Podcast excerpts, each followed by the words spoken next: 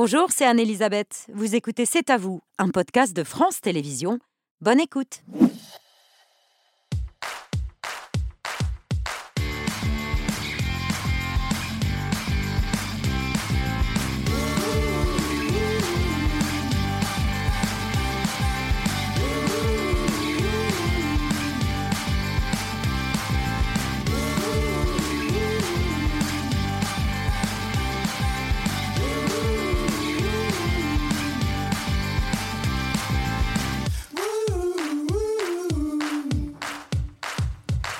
Bonsoir, bienvenue dans C'est à vous. Très heureuse de vous retrouver. On est ensemble euh, jusqu'à 20h55 avec l'équipe, la fameuse équipe du vendredi. Bonsoir messieurs. Bonsoir, Mohamed.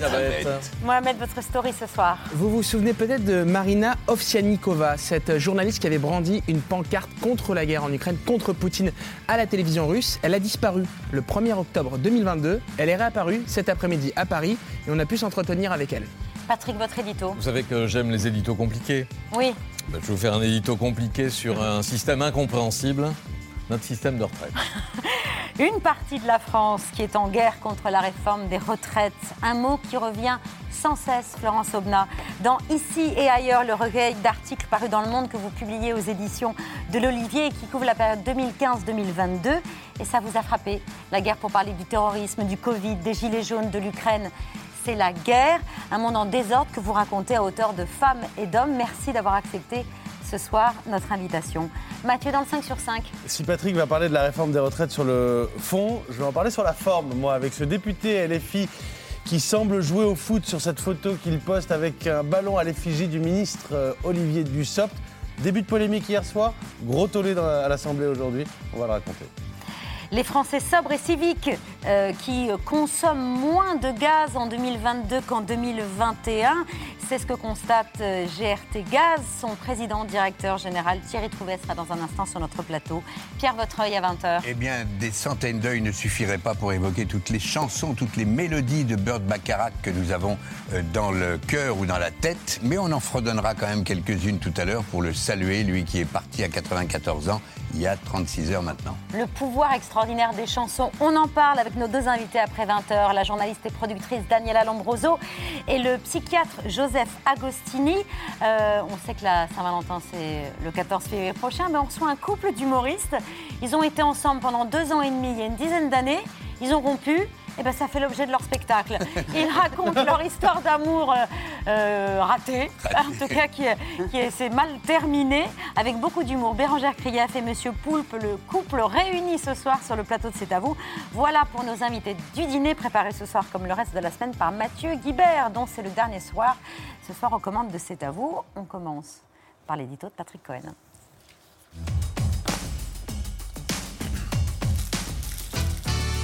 Patrick, un édito sur les retraites et un débat devenu impossible. Oui, je ne parle pas de ce qui se passe à l'Assemblée nationale, on y viendra plus tard, mais du caractère opaque ou illisible des règles de départ et de la réforme proposée. Toutes les promesses et tous les slogans se fracassent sur la complexité du système et des situations individuelles. Ainsi, il est tout aussi faux d'affirmer que tout le monde devrait travailler deux ans de plus que de prétendre à coup sûr que les carrières longues et les conditions de travail pénibles seront justement compensées, ou d'assurer que la plupart euh, des salariés euh, meurent avant 64 ans, ou de dire que c'est la réforme ou la faillite, tout comme il était fallacieux de promettre une pension minimale à 1200 euros, comme l'avait fait euh, Emmanuel Macron durant sa campagne présidentielle, et qui n'apparaît dans le projet de loi en discussion que comme un objectif à atteindre. Promesse qui ne sera pas tenue, vous en parliez ici même avant-hier qui ne pouvait pas être tenu parce qu'il n'existe pas de minimum de pension dans notre système de retraite, parce que la pension n'est pas une allocation dont on peut fixer le montant, c'est une prestation qui dépend des,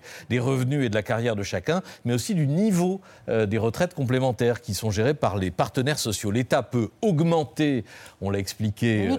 Voilà, le minimum contributif qui profite aux petites retraites, qui est prévu pour euh, environ 2 millions de, de, personnes. Il peut relever aussi le minimum vieillesse, aujourd'hui un peu moins de 1000 euros pour une personne seule, mais il ne peut pas garantir une pension minimale, comme le souligne l'économiste spécialiste des retraites Patrick Aubert dans une note de blog euh, qu'il a publiée hier soir euh, sur le site de l'Institut des politiques publiques, sauf à modifier le système pour introduire un minimum de pension inconditionnelle épouvantablement compliqué. Euh, euh. oui, c'est pas compliqué, c'est incompréhensible. Tout est euh, opaque et, et incompréhensible. Et on ne peut pas dire d'ailleurs euh, au passage que le, corps, le comité d'orientation des, Ah oui, des retraites a contribué à dissiper le brouillard. Quelques questions parmi beaucoup d'autres, et je suis sûr que euh, il y a beaucoup de gens se les posent, moi y compris parfois. Qu'est-ce qui justifie qu'il y ait un âge légal et une durée de cotisation. Pourquoi l'âge légal, censé être l'âge d'ouverture des droits, ne l'est pas en réalité, puisqu'on peut partir avant, mais avec une décote, c'est-à-dire une plus petite pension? Comment fonctionne la décote et la surcote? Quelle est la différence entre trimestre validé et trimestre cotisé Pourquoi le régime général par répartition cohabite-t-il avec des complémentaires, système à points et par capitalisation? C'est celui qui est géré par les partenaires sociaux. Comment se fait-il que les carrières longues bénéficient à des plus hauts revenus, en tout cas que leurs pensions sont supérieures à la moyenne, on l'a déjà dit euh, ici. Euh, je, je pourrais allonger la liste, je n'ai pas moi-même de réponse à toutes ces questions. La réforme précédente, celle portée par euh, Édouard Philippe, avait été moquée comme une usine Ouais. à gaz, vous vous en souvenez. Elle avait au moins le mérite d'apporter quelques simplifications au système actuel et aussi un caractère plus universel. Il y a un système plus simple? Oui, il est souvent cité le système allemand, avec un âge de référence qui doit passer à 67 ans en 2029, qui n'est pas tout à fait un âge légal. Ce qui compte avant tout en Allemagne, le premier critère, c'est la durée de cotisation. C'est 45 ans euh, aujourd'hui pour une retraite. On euh, est à 43 ans, nous. en voilà, nous on est à 43 ans et la réforme est censée la faire passer à 44 ans en 2027. Euh, donc euh, 45 ans, après 35 ans de cotisation en Allemagne, il est possible d'arrêter, mais avec une euh, assez forte euh, décote. Donc système simple, mais l'Allemagne investit. Est-ce que c'est dû à ce système Euh, Je ne sais pas, mais investit beaucoup moins d'argent dans ses retraites, 10% du PIB contre 14% en France. Les pensions sont plus faibles. Le taux de remplacement, c'est-à-dire le montant de la pension par rapport au salaire qu'on touchait euh, euh, avant de partir à la retraite, le taux de remplacement est d'environ 50% d'Allemagne. C'est-à-dire qu'on Ah oui. touche la moitié de, de son salaire en France. En moyenne, c'est 73%. Et 18% des Allemands de plus de 65 ans sont considérés comme pauvres. C'est deux fois plus qu'en France. Vous voyez, le système est plus simple, il est beaucoup moins généreux. Exactement, beaucoup moins généreux. Cette France qui s'interroge sur son travail, euh, évidemment, vous la rencontrez euh, notamment euh, au travers de ces reportages. Un en particulier, Amande, en Lozère, en 2019. Cette ville, écrivez-vous, qui revendique deux cathédrales, Notre-Dame et Saint-Privat, et l'Hyper-U. Dans cette Hyper-U, vous assistez à un pot de départ, celui de Monique, euh, employée au rayon parfumerie. Et le dialogue est assez éloquent. 42 ans de travail au SMIC. Tu as eu de la chance d'aller au bout, la félicite une collègue. Du jour au lendemain, on se fait mal au dos, la médecine du travail vous met inapte, terminé. On n'est pas grand-chose. Est-ce que ce sont des Français comme Monique qui manifestent aujourd'hui dans les rues contre la réforme de- des retraites? En tout cas, ce qui est, très frappant, et, dans, ce, pot de départ à la retraite, euh, ce qui, m'a, euh, ce qui moi, m'a beaucoup touché, c'est que euh, cette, femme, Monique, avait travaillé au centre-ville, comme on dit, et dans une bijouterie. Donc elle, trouvait que c'était un travail, mille guillemets, noble. Et elle, le- bien sûr, le centre-ville dépérit. Elle passe de la bijouterie à la caisse d'Hyper-U, cathédrale, mais Hyper-U. Et donc, les- elle a un sentiment, elle gagne exactement la même chose, mais elle se sent déclassée. Et donc, le travail est non seulement un salaire, mais aussi un statut, euh, aussi une euh, façon d'être reconnue. Et quand elle part à la retraite, elle n'en peut plus, c'est-à-dire elle, est- fatiguée, et à la fois, elle est fière d'avoir été au bout, c'est-à-dire de ne pas avoir été dans un plan social qui l'aurait euh, euh, fait partir avant, de ne pas avoir été mis sur le côté par euh, effectivement la médecine du travail. Et donc, je- je- ce qui m'intéressait, c'est que je trouvais que les choses étaient très personnelles. C'est-à-dire que le départ à la retraite ce et le travail, ce n'est pas simplement des revendications ou des choses abstraites, c'est aussi ce qu'on ce qu'on en ressent. Euh, et, euh, Le sens qu'on donne le au sens qu'on donne aux choses et le regard qu'on y porte, soi et les autres. Et euh, le, le patron du- de l'Hyper-U, euh, donc Monsieur Brun, on lui disait Alors vous, Monsieur Brun, vous allez partir à la retraite, quand ça va être? Et il a cette réponse que j'avais trouvée forte et Qui conclut le papier qui conclut le papier et dit Ah, mais moi, je ne le dis pas. Et alors, euh, il ne le dit pas pourquoi Il ne le dit pas? Parce qu'il pense, il dirige le magasin, il pense que s'il va dire Je vais partir à la retraite l'année prochaine, il perd son autorité. Et donc, il y a là aussi tout ce rapport à tra- au Des travail. seniors Exactement. dans les entreprises. Exactement. Hum. Et donc, euh, voilà, c'est, Alors, pour en terminer sur les seniors, euh, je travaille au, au journal Le Monde. Et euh, au Monde, on, a le droit, on n'a pas l'obligation, mais on peut y travailler jusqu'à 70 ans. Euh, donc voilà. Et, en général, les gens disent pourquoi pas 75. Et quand j'étais, euh, je- j'ai postulé comme femme de ménage pour un ouvrage Ked Wistreham, euh, je postulais comme femme de ménage. Et j'arrive à Pôle emploi, j'avais plus de 50 ans, et la, dame de Pôle emploi me dit Enfin, à votre âge, qu'est-ce que vous voulez qu'on vous emploie où? L'âge aussi, c'est relatif. Ouais. Ce qui explique la complexité de cette réforme et la, complexité de ce que ressentent les Français. Et la Son propre travail. La De complexité des, travail. des situations individuelles. Moi, je suis très frappé par euh, Mm. l'exemple euh, et le reportage euh, qu'on vient de citer, parce que euh, si vous prenez les statistiques, on a l'œil rivé sur les statistiques, euh, des gens qui euh, passent toute leur vie au SMIC et qui n'en sortent pas, qui, euh, qui ne- dont le SMIC n'est pas chassé par l'ancienneté, avec des salaires qui n'augmentent pas, c'est epsilon, c'est rien dans les statistiques du ministère du Travail. Ben, vous voyez, ça existe. Ça, personne n'en doutait. oui, mais bien sûr. Enfin, Mais je ça veux dire, existe. c'est Et Donc des gens qui travaillent, qui partent euh, à la retraite avec, un, un- un avec SMIC salaire- avec dur. un SMIC, ouais.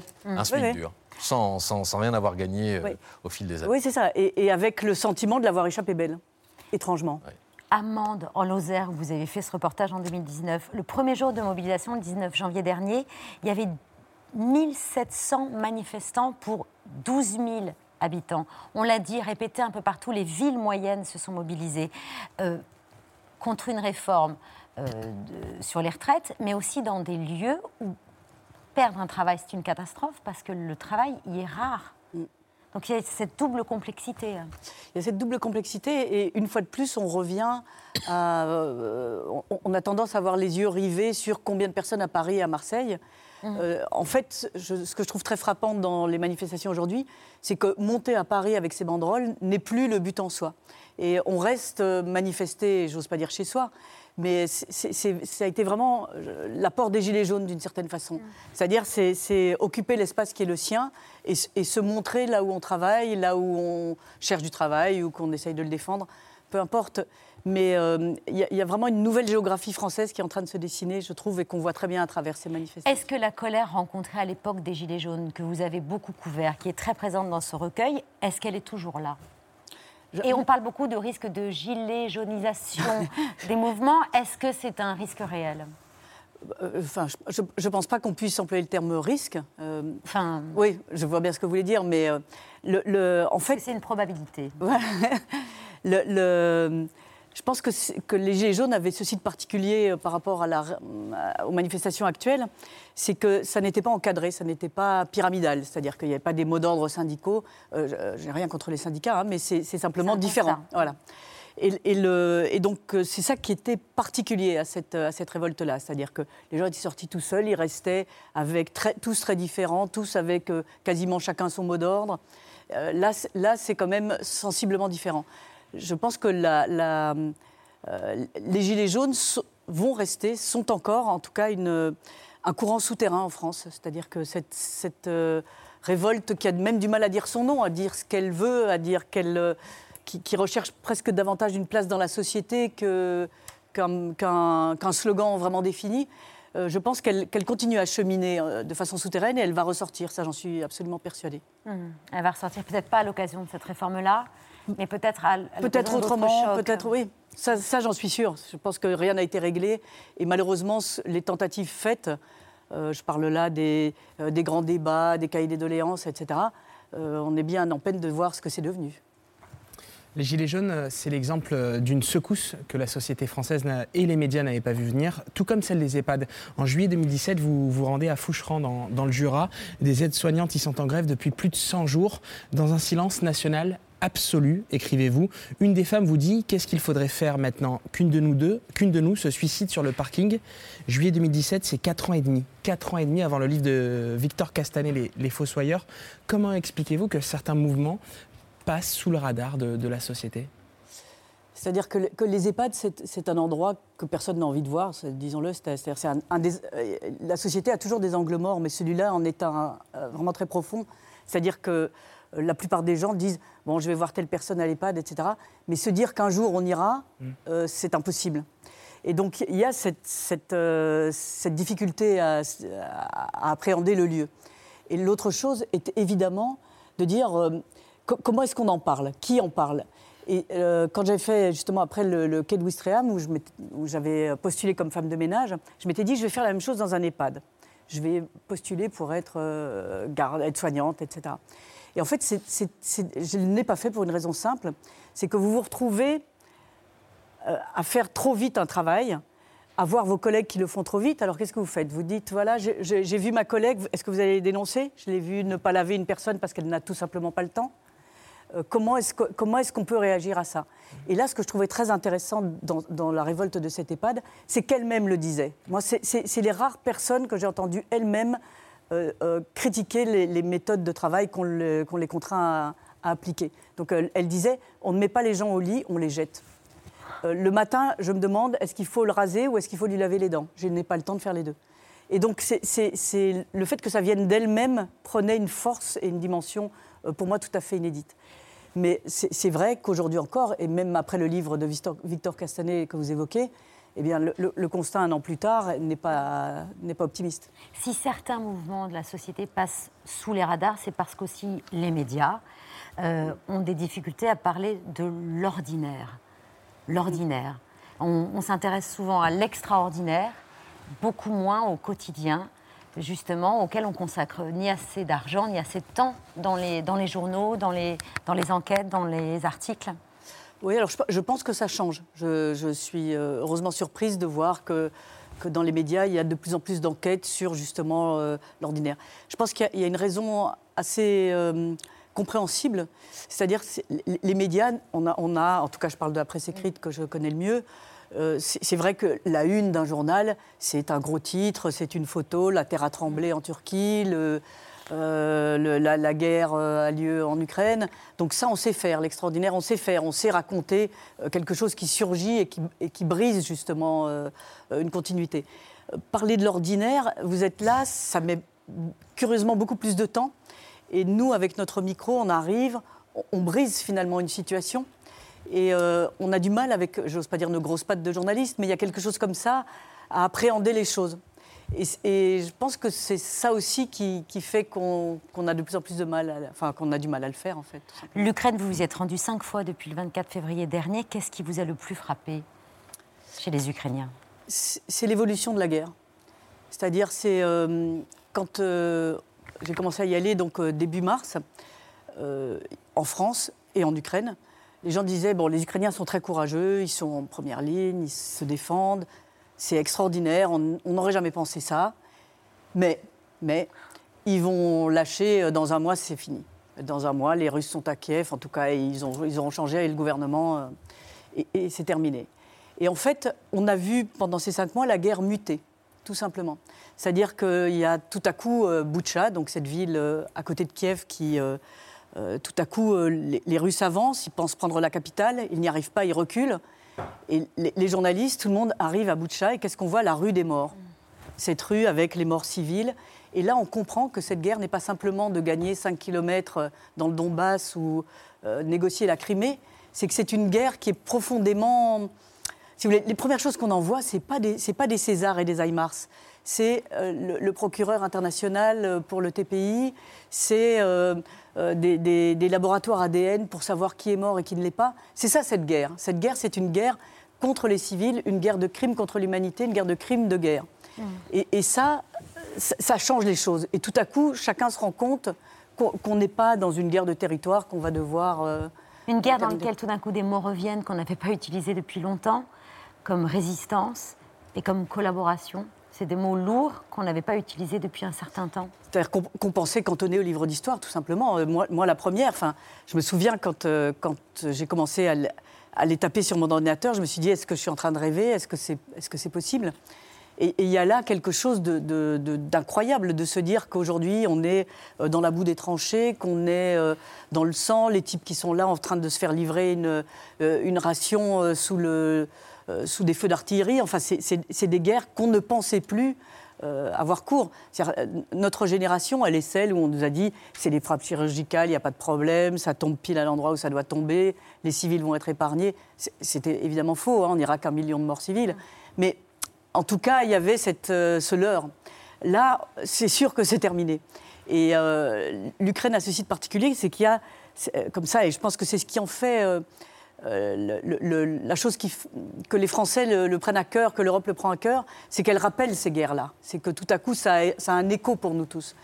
Et à la fois, c'est la guerre 2.0 aussi. C'est-à-dire que euh, l'Ukraine a un gouvernement faible, a des institutions faibles, c'est un jeune pays de 30 ans, mais en revanche, la société est très forte.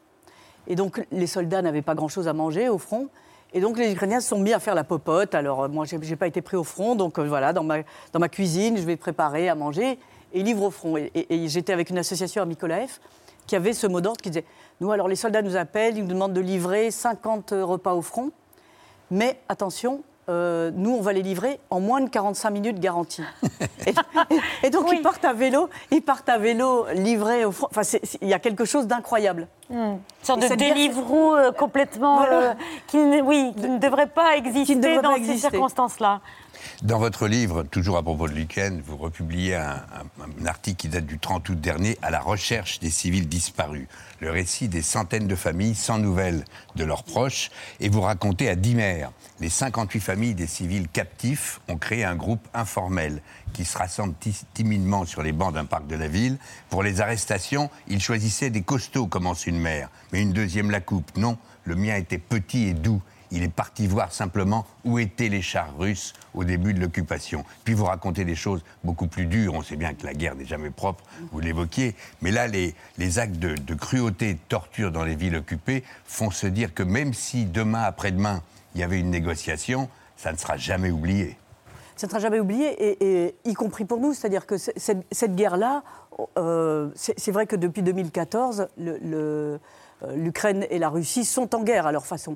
Mais on s'était dit, y compris les Ukrainiens, bon, ça va rester cantonné à quelques territoires, à quelques lignes de front, à, à, bon, euh, la Crimée, on va faire des référendums, tout ça semblait je ne dis pas dans l'acceptable, mais dans quelque chose qui était territorial, qui était des guerres comme on les connaît, avec des frontières qui bougent un petit peu. Là, là cette guerre-là, aujourd'hui, on s'en rend compte, elle a une autre dimension. C'est-à-dire que, euh, effectivement, les, les- les- les personnes disparues dont on parle sont des civils. C'est-à-dire ce ne sont pas des prisonniers militaires. C'est des civils, c'est des pères de famille, c'est des, des femmes, c'est des enfants aussi qui sont euh, emmenés en Russie, qui sont, euh, dont on n'a aucune nouvelle. Donc là, on est dans quelque chose de- d'extrêmement particulier. On est dans, une guerre d'un autre type. On n'est pas dans la guerre euh, dans laquelle on pensait être au départ. Et c'est ce qui fait que l'Europe, de plus en plus, avance en disant voilà, cette guerre, elle n'est pas supportable. Ici et ailleurs, huit années de tumulte racontées euh, par Florence Omnas, grand porteur, Obna, grande, porte, Vous pouvez dire les deux, je vous assure. grande Des fois même, ça me repose de l'entendre autrement. Obnas Oui, oui, oui. J'étais avec une Toulousaine tout à l'heure qui me dit Tu reçois Florence Aubenas Et alors, du coup, euh, j'ai fait la bêtise. Enfin, je l'accuse comme si c'était de sa faute. Ouais. Ici ailleurs, c'est aux éditions de l'Olivier. Vous restez avec nous. On continue à parler de la guerre en Ukraine dans la story de Mohamed Bouafsi.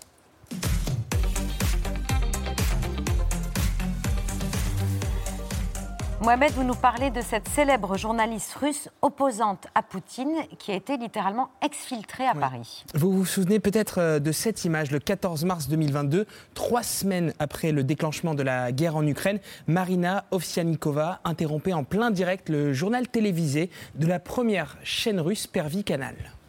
Смещить воздействие западных санкций, говорил сегодня Михаил Мишустин. На встрече со своим белорусским коллегой российский премьер подчеркнул, надо усилить сотрудничество в рамках союзного государства. А на совещании в правительстве обсуждали, как сохранить...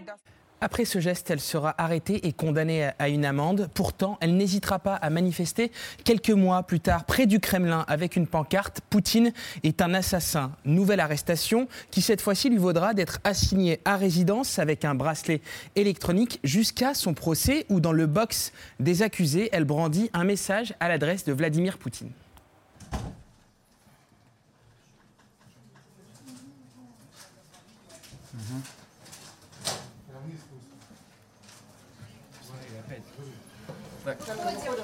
Выходим, камеры, время.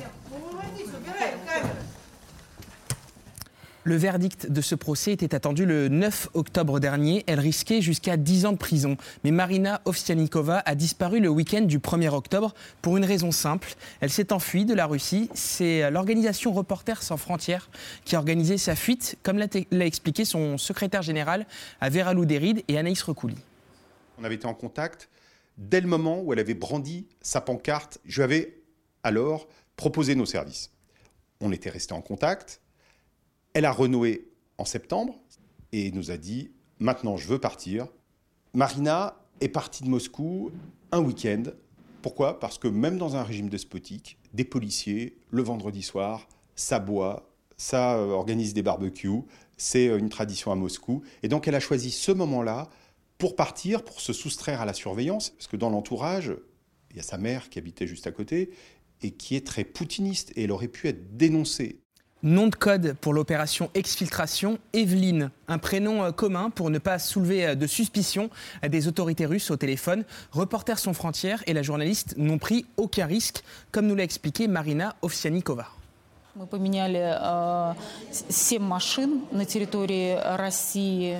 И потом, потому что там везде видеокамеры, естественно, сразу бы пробили эту машину по номерам. Э, э, во второй машине я уже вспомнила про браслет, что его знающие люди э, говорили, на всякий случай надо срезать, потому что там может быть вмонтирован этот датчик GPS, который будет примерно километров 10 я срезала от своего дома, я срезала этот браслет и выкинула его в окно машины на всякий случай. Vous le disiez, Babette, euh, Patrick, une exfiltration digne d'un film, digne du film Compromat qu'on a vu il y a quelques semaines Avec au, au Gilles cinéma Lelouch. avec Gilles Lelouch. Marina, en tout cas, a laissé euh, derrière elle sa mère, son mari cadre chez Russia Today et leur fils. Ce dernier ne lui pardonne pas son choix de fuir la Russie. Для него предатель семьи и предатель Родины. Тяжело, но я пытаюсь разговаривать с ним, не рву между нами связь, разговаривать с ним а, на какие-то отвлеченные темы, не о политике, не о происходящем, а просто как мама спрашивает его о его учебе в университете, о каких-то tекущих делах. Son fils de 16 ans est resté à Moscou, mais aujourd'hui, à Paris, euh, Marina compte bien y reconstruire sa vie. Avec sa fille, même si elle ne se sent pas encore totalement en sécurité, elle a conscience qu'elle reste une cible euh, du pouvoir de Poutine. Elle en a même choisi, elle a même choisi d'en parler avec second degré avec ses proches. Вы знаете, после моего протеста все друзья надо мной шутили, что будет использовано или полоний. Они смеялись, говорят, что ты предпочитаешь, полоний, новичок или автокатастрофу. Сейчас я думаю, что Франция безопасная. Я думаю, что это тоже сыграло свою роль. Э, Поэтому моя благодарность не знает границ. Florence Aubenas, c'est euh, l'utilité de Reporters sans frontières, cette organisation qui a, qui a tout géré, l'exfiltration de, de Marina Ovsianikova. Il faut accueillir euh, les euh, journalistes qui luttent contre la propagande russe. C'est le message qu'a répété Christophe Deloire aujourd'hui en France. Oui, bon, moi j'étais surtout frappée par, le, par, par ces- ces- ces- cette famille euh, séparée Ah comme ouais. ça. Je trouve que c'est, euh, ça fait un choc. C'est vrai qu'il y avait un jeune héros soviétique dont tout le, euh, qui était dans tous les livres pour enfants euh, en Union soviétique, qui était le jeune Pavlik qui avait dénoncé son père et qui a ensuite été assassiné par son grand-père. Donc voyez, et qui était montré en exemple à, toute la jeunesse soviétique.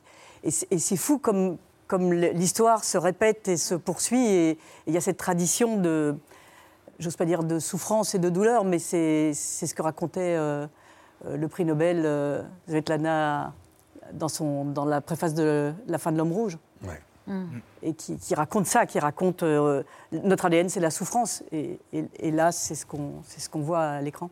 Mais quel courage quand même euh, d'avoir le... C'est extraordinaire, ah oui. de- au nom de convictions, est allée au bout. hein. d'aller Ouais. au bout de ses convictions, Oui, oui, c'est- d'assumer de se séparer de son fils aîné, De ne, plus parler, jeune. de ne plus parler à, à 14 sa mère et de partir en France uniquement avec sa fille de, de 14 ans et de ne plus parler, parler bien évidemment avec son ex-mari, sa mère et son fils. Elle a l'intention de travailler en France euh, Elle réfléchit, elle, elle réfléchit euh, à rester en France ou à s'installer en Allemagne aussi. En tout cas, elle a obtenu l'asile politique de la part de la France. Merci beaucoup, Mohamed.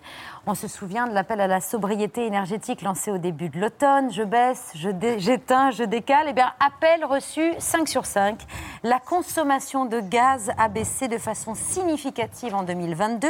Du civisme, oui, mais aussi un hiver plus doux et une hausse des prix de l'énergie qui incite à la sobriété, peut-être autant subie que choisie. Bonsoir Thierry Trouvé Bonsoir. directeur général de GRT Gaz. Je vous ai annoncé PDG, on m'a dit que non, vous n'étiez que directeur général. Pour l'instant. Pour l'instant. Ces chiffres de la consommation des Français, vous les avez rendus publics ce matin. Une baisse de 9% au total. Ça tient, ça tient compte d'un contexte particulier, un hiver euh, relativement doux jusque-là. Mais si on n'en tient pas compte, si on ne tient pas compte de l'effet climat, la baisse reste significative Oui, si on corrige de l'effet climat, sur l'année 2022, on est à 6% de baisse pour, euh, si on, et si on enlève aussi les industriels. Donc c'est très très significatif par rapport à ce qu'on observe d'habitude. On peut vraiment dire que les Français ont été au rendez-vous de, de la, de la sobriété. Et ce qui est Même intéressant... s'ils n'ont parfois pas eu le choix. C'est-à-dire que consommer moins de gaz, moins se chauffer, c'est parce que ça pèse de plus en plus lourd sur leur budget. Oui, mais c'est intéressant de voir qu'il y a une accélération de la baisse de la consommation vers le mois de septembre. C'est-à-dire à la fois au moment où le gaz russe arrête définitivement d'arriver en France et où le gouvernement lance son plan de, de sobriété. Mais vous avez raison, il y a aussi des industriels, qui, des sites industriels qui ont arrêté leur production. Ou qui l'ont différé. Ou différé, ou qui l'ont envoyé dans d'autres pays en dehors d'Europe, là où l'énergie est moins chère. Donc cette partie-là, effectivement, de la sobriété, elle est, elle est un Elle est risque pour notre, pour notre richesse. Oui. Un, un risque euh, économique conséquent?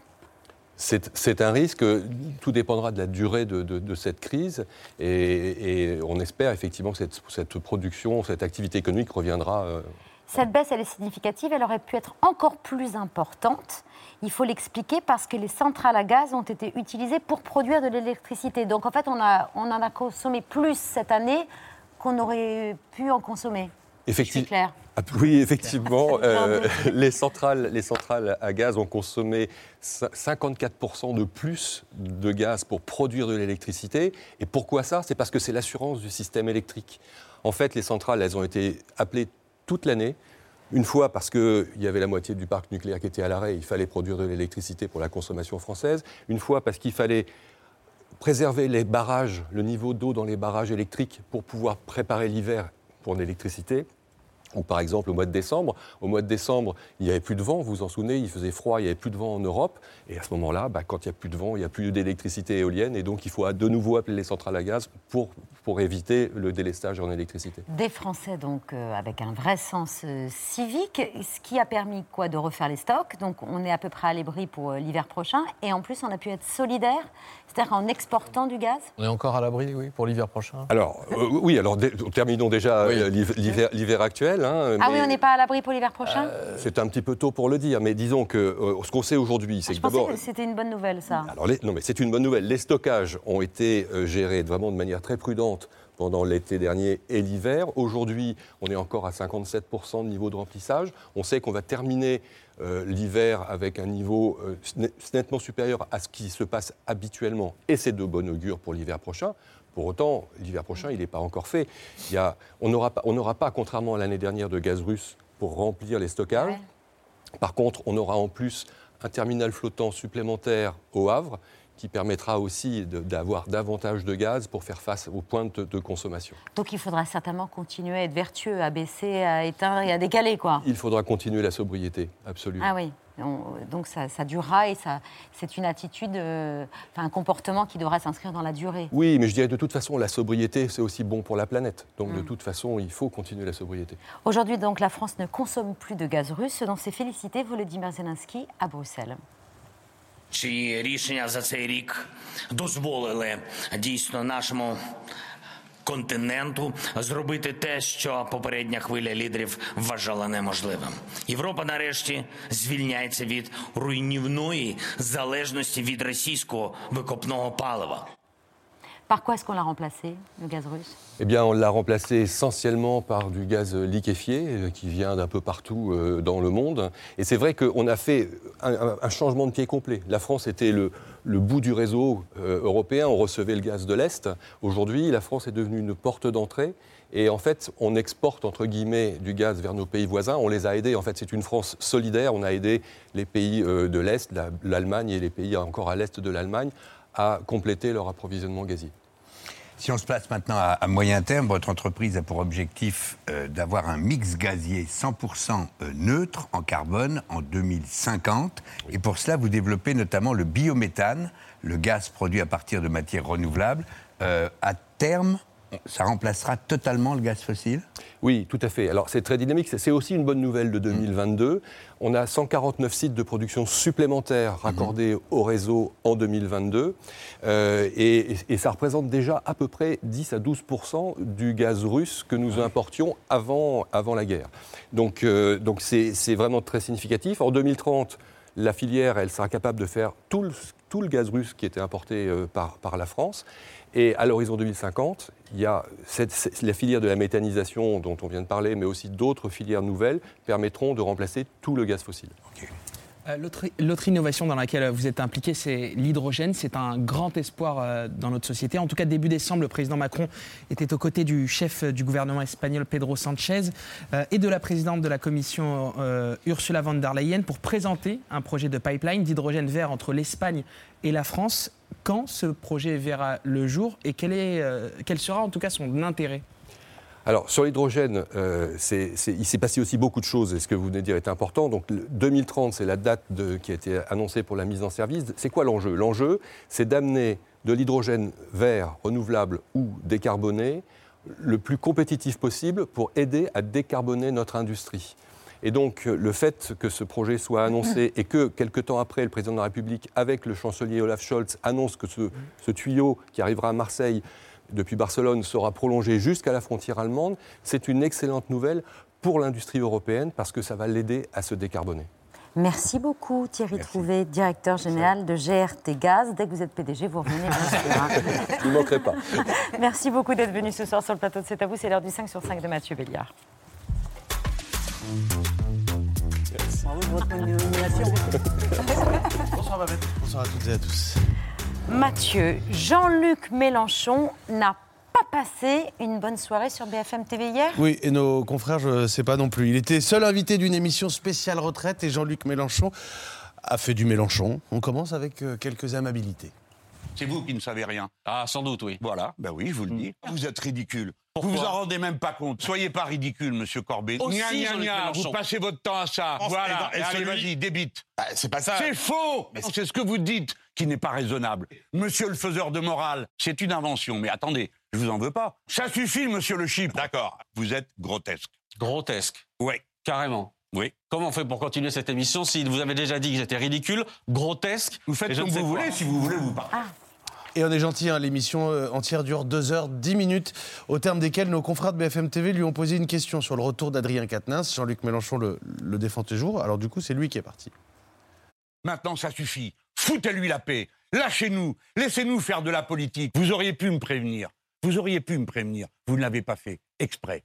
Parce que Moi, vous espérez. Moi, j'ai zéro contact avec vous, Jean-Luc Mélenchon. Monsieur, y Oui, vous avez zéro contact, c'est ça. Prenez-moi pour un imbécile en plus. La scène que nous venons de vivre, je suppose, sera le moment clé d'une émission que je croyais consacrée aux retraites.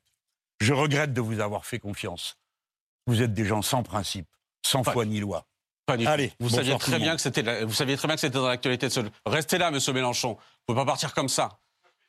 Bon, voilà, c'est la fin de cette émission. Patrick, un mot sur. euh, Jean-Luc Mélenchon, vis-à-vis de- des médias, a une attitude constante qui est celle de l'intimidation. Avant et pendant les émissions, avant, en cherchant à imposer ses thèmes et ses questions, et pendant, comme on l'a vu hier, parce que en permanence, il y a euh, la menace d'une éruption, d'un esclandre, etc., qui mettra fin à l'émission. Il ne faut pas céder. Et Il est hors de question. Par exemple, c'est normal de ne pas et- avoir et- donné les thèmes traités à l'avance. A, a parfaitement réagi. Et ça explique aussi pourquoi Jean-Luc Mélenchon n'est pas venu ici depuis 5 ans à peu près. Euh, je pense que c'était au moment de la dernière élection présidentielle, c'était en six ans. 2017. Il ne faut pas céder. Voilà. Il ne faut pas céder, Florence. Obna Non, bien sûr. Enfin, c'est. Si vous voulez, moi, je ne connais pas une émission où on vous donne la liste des questions avant. Enfin, c'est- quelque chose enfin, qui n'existe pas, je Ouais. pense. Donc, euh, Et par ailleurs, la question était légitime. Enfin, euh, parler, sûr, bien sûr, bien sûr, mais même c'est- c'est- je pense que c'est plus un système qu'une Oui. véritable colère. Un autre sujet de. Polémique. sujet polémique autour de la France Insoumise, autre sujet qui par ailleurs a été soumis à Jean-Luc Mélenchon, vous allez l'entendre, cette photo du député LFI Thomas Porte, on le voit euh, jouer avec un ballon à l'effigie d'Olivier Dussopt, le ministre qui porte la réforme des retraites. Le député a posté la photo sur Twitter et a sorti le message du texte Monsieur le ministre, retirez votre réforme des retraites. Ce qui a choqué nombre d'acteurs de la majorité, élus mais pas seulement. On parle d'incitation à la haine. La question a été posée à Jean-Luc Mélenchon hier soir. Il a donné un coup de pied dans un ballon.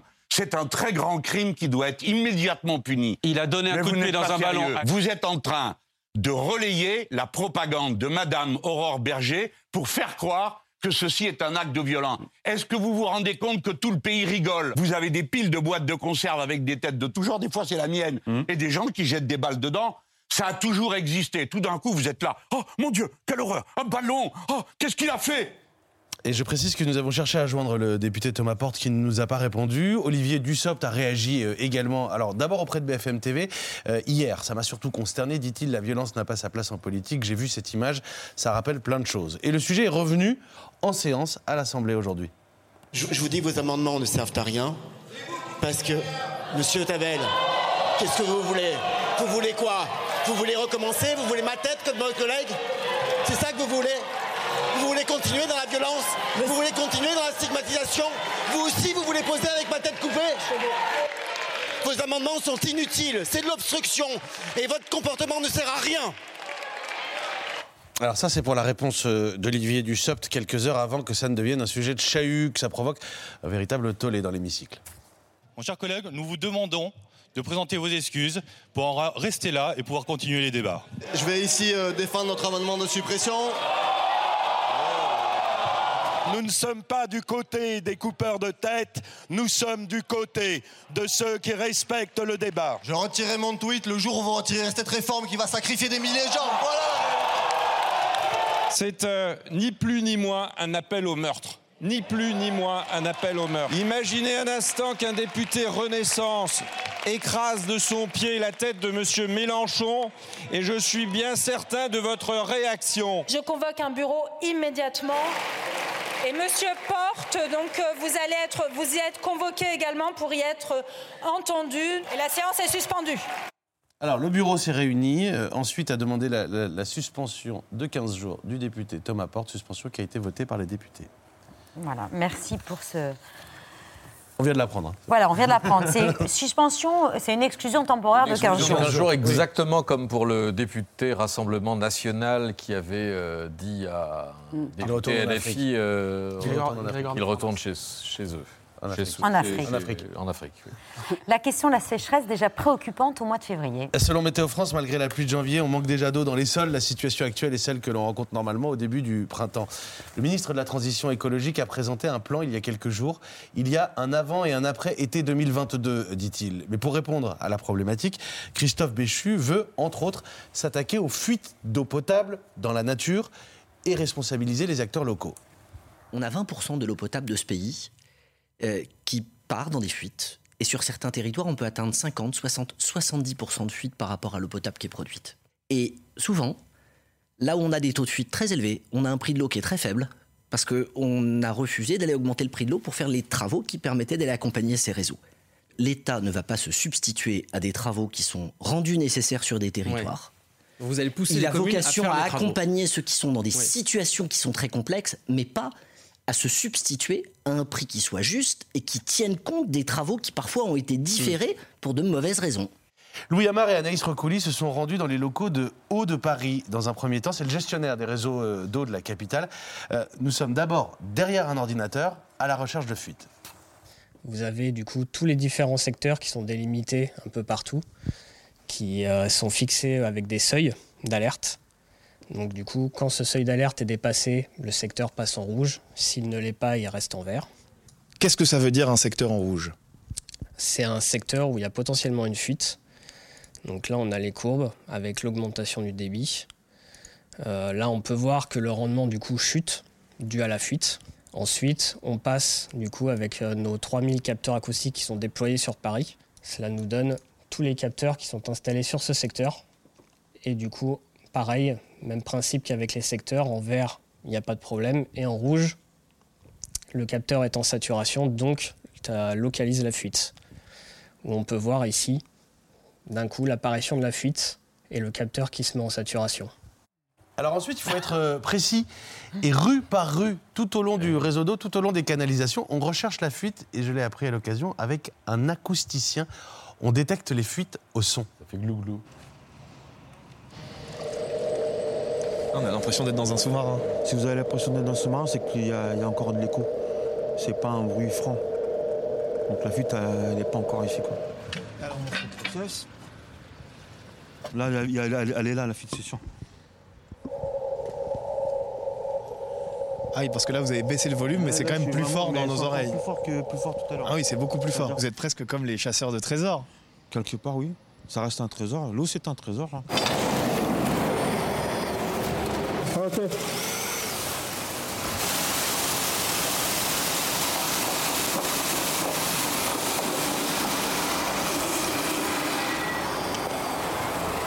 Donc en fait, on va la répertorier. On va redescendre euh, ultérieurement pour vérifier s'il y en a d'autres comme ça. Si c'est le cas, ça veut dire qu'il faut prévoir une campagne de renouvellement. Après avoir fermé le robinet qui fuyait, notre acousticien. C'était un robinet qui était les- Oui, il a fermé un robinet pour boucher. Ah pour, bon, euh, d'accord, ok. colmater la- Mais mal si, c'était une vanne. une qui- En fait, c'était une vanne qui était mal fermée. Ah, c'était ça Mais une vanne, Ah, c'est un c'est robinet. dingue. Robinet, c'est une vanne. Enfin voilà, Donc ça un- une vanne mal fermée, c'est Et quand même ensuite, dingue. vous avez vu qu'il continue l'inspection pour voir s'il y a d'autres fuites dans le coin. Il en profite puisqu'il est là. Et puisque Louis Amar est là, effectivement, pour la deuxième fois en un mois, dans les égouts de Paris. Et merci euh, au service des, Eaux de Paris. des eaux de Paris de nous avoir ouvert leur, euh, les coulisses de leur quotidien. Des images de Corée du Nord ce soir. Oui, comme toujours au pays de Kim, Kim Jong-un, les images posent euh, question, mais restent impressionnantes. À commencer par une grande parade, voilà, pour le 75e anniversaire de la fondation de l'armée nord-coréenne, un grand défilé militaire à Pyongyang mercredi soir, lors duquel le dictateur a exhibé ce que vous voyez, une quantité record de missiles balistiques intercontinentaux. Ces missiles que vous voyez qui font si peur aux voisins de la Corée du Nord, jusqu'aux États-Unis, des armes réputées peu détectables. Mais attention, ces images proviennent de Corée. Il est difficile d'authentifier ces missiles.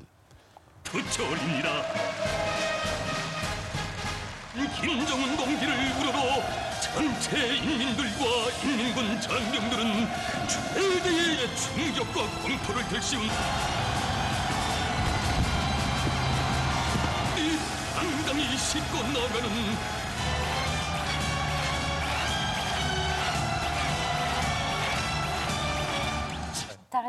C'est. euh, Il y a un soupçon d'image de synthèse à ma droite. Ah non, non, non, non c'est des- ce sont de, de vraies images. Les experts se demandent simplement ce qu'il y a dans les missiles, en fait. On sait qu'ils sont capables de les envoyer.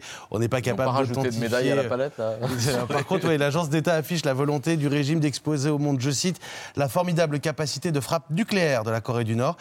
Kim Jong-un, que vous avez vu accompagné de ses généraux qui portent toujours un sacré nombre de, de médailles, Médailles, et d'une jeune fille d'une dizaine d'années, elle aussi suscite beaucoup d'attention, de mystère. Il pourrait s'agir de la deuxième fille du dictateur, Kim Joo-ae. Elle accompagne Kim Jong-un désormais régulièrement.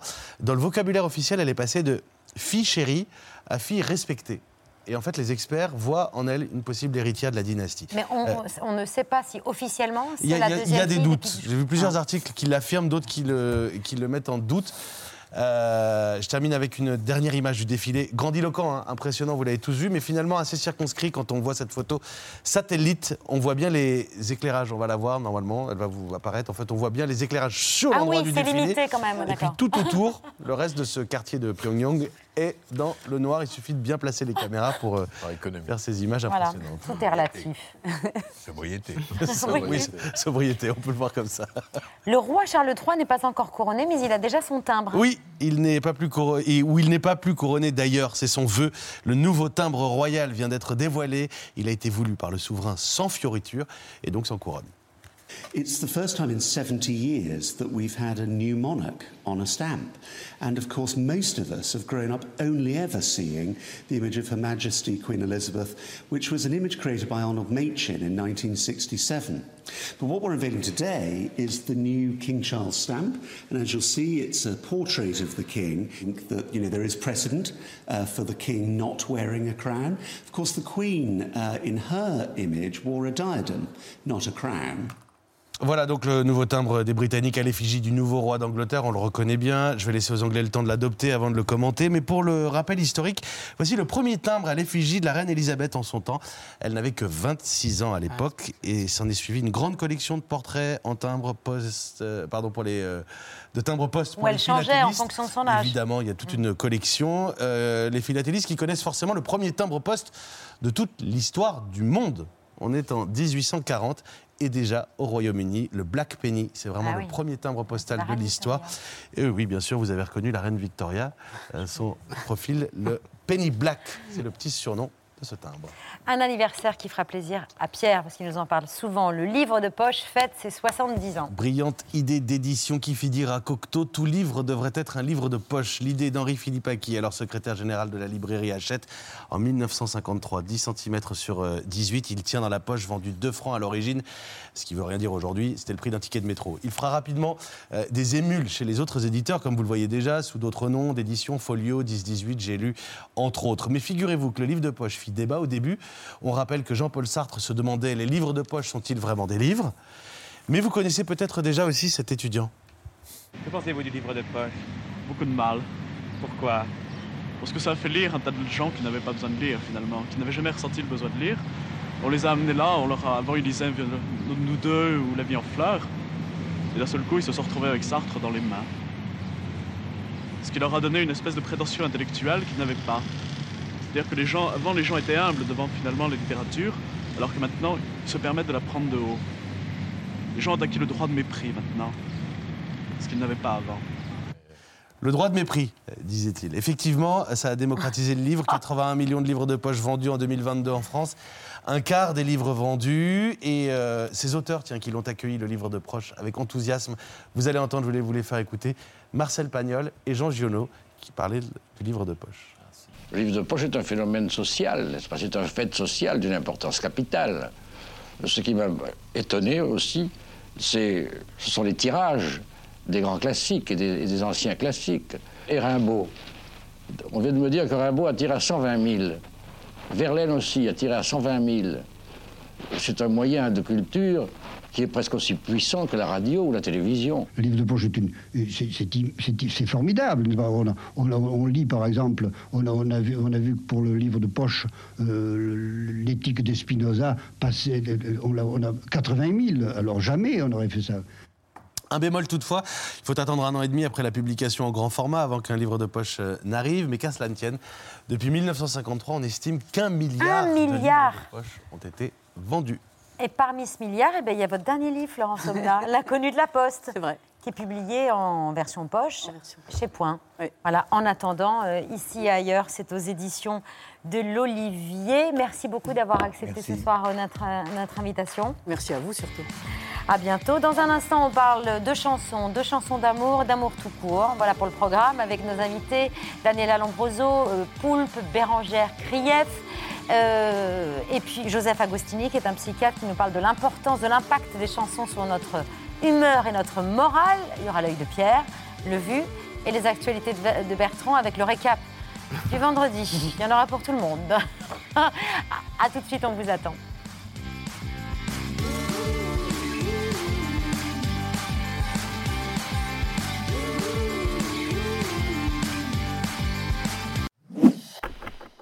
Merci d'avoir écouté ce podcast de France Télévisions.